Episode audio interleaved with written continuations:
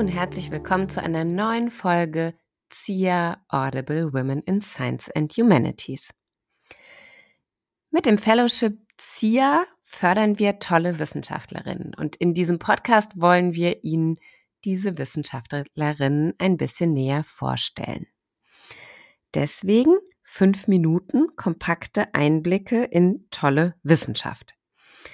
Wir freuen uns sehr, dass wir in dem Programm gemeinsam mit vielen institutionellen Partnern und Partnerinnen Wissenschaftlerinnen vor allen Dingen in den Bereichen Sichtbarkeit und Persönlichkeitsentwicklung fördern und stärken können. Und deshalb freue ich mich auch sehr, heute eine dieser Wissenschaftlerinnen hier zu haben. Herzlich willkommen. Ja, hallo, vielen Dank. Ja, mein Name ist Hanna, Hanna Bleer. Ich bin angestellt an der Universität Bonn und arbeite dort im Team am Lehrstuhl für Sozialethik und Ethik neuer Technologien. Wir beschäftigen uns da hauptsächlich mit Themen rund um künstliche Intelligenz und wie künstliche Intelligenz ähm, sinnvoll und verantwortungsvoll eingesetzt werden kann in ganz verschiedenen Bereichen. Wir sind vorrangig an der Schnittstelle zum Gesundheitsbereich tätig, also wie KI-basierte Systeme in der Medizin im Gesundheitsbereich eingesetzt werden können. In meiner Doktorarbeit beschäftige ich mich ein bisschen mit einem anderen Thema, und zwar ähm, mit dem Kompromiss und beleuchte den aus politikwissenschaftlicher und theologischer Perspektive, weil ich bin eigentlich Theologin, also ich habe Theologie studiert, evangelische Theologie und beschäftige mich da eben ja mit einem dezidiert theologischen Zugang zum, zum Kompromiss. Ähm, ganz konkret noch für alle, die es interessiert, äh, es ist eine öffentlich-theologische Perspektive, die ich da einnehme. Aber ja, soweit erstmal zu mir. Zunächst wollen unsere ZuhörerInnen dich ein bisschen kennenlernen. Und das machen wir aus dem Bauch heraus, ganz intuitiv. Deshalb haben wir ein paar Entweder-Oder-Fragen für dich vorbereitet. Und damit würden wir jetzt starten. Du sagst immer aus dem Bauch heraus, was dir näher liegt. Ordnung oder Chaos? Ordnung. Ist es der Weg oder das Ziel? Ziel. Eher Professorin oder Präsidentin? Professorin. Kommen wir zu dem, was dir als Wissenschaftlerin wahrscheinlich nicht ganz leicht fällt.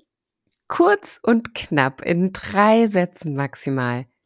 Wie erklärst du anderen, woran du gerade forschst?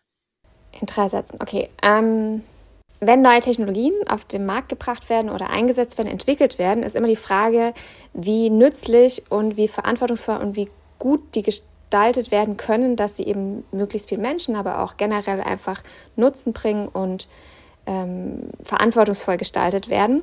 Und genau das mache ich mit meinen Kolleginnen in Bonn, dass wir uns fragen, wie sieht ein verantwortungsvoller Einsatz von Technologie aus?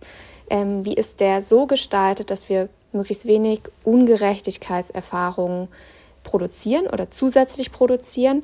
Und das ist so der Ausgangspunkt auch, dass wir fragen, wie verschieben sich Ungerechtigkeiten, wo gibt es neue Vulnerabilitäten, ähm, die wir im Blick nehmen müssen, um dann eben verantwortungsvoll diese Technologie zu gestalten und einzusetzen.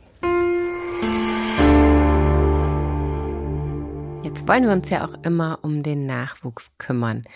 Deshalb mal die Frage, wenn du einem kleinen Mädchen erklären solltest, warum soll sie Wissenschaftlerin werden? Was wäre deine Argumentation? Also erstmal würde ich noch Fünfjährigen sagen, sie muss nicht Wissenschaftlerin werden, aber wenn sie es möchte, dann bietet dieser Beruf ganz, ganz viele tolle ähm, Chancen und Optionen. Und ich würde sagen, dass ähm, Wissenschaftlerinnen einfach frei sind, eigentlich in dem, was sie tun können und ähm, sollen, dass sie ganz viele eigene Fragen stellen dürfen. Und wenn man, wenn du neugierig bist und äh, um die Ecke denken möchtest, Rätsel lösen möchtest, dann bist du genau richtig in der Wissenschaft.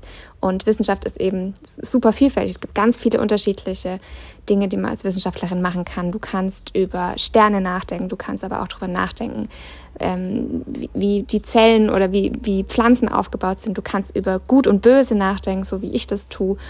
Und ähm, ja, das alles zusammengenommen noch mit dem, dass man immer als Team unterwegs ist. Also man ist nie alleine Wissenschaftlerin, sondern man erforscht die Welt gemeinsam mit Kolleginnen, das ist ja ein richtiger Traumberuf. Auch bei dir, liebe Hanna, ist die Zeit viel zu schnell vorbeigegangen. Deshalb kommen wir jetzt schon zur Abschlussfrage. Und da interessiert mich, was begeistert dich heute noch? Wozu sagst du heute noch innerlich Ja? Auf jeden Fall zu meinem Theologiestudium. Also Theologie studieren ist wirklich eine, eine richtige Bereicherung. Es ist so vielseitig und man hat ähm, so viel hat Einblick in so viele Disziplinen und unterschiedliche Fachrichtungen schon innerhalb dieser, dieses Faches. Und ja, das ist einfach richtig schön zu studieren und ich selbst äh, konnte mir meinen eigenen Schwerpunkt so selber bilden. Und ja, das Theologiestudium ist einfach ein ganz, ganz wunderbares Studium. Kann ich nur, kann jedem empfehlen, der so ein bisschen generalistisch veranlagt ist. Und zu diesem Theologiestudium gehört natürlich auch äh, für mich jetzt persönlich auch, dass da eine gewisse Glaubensentscheidung einhergeht. Und zu der würde ich auch immer noch jeden Tag Ja sagen.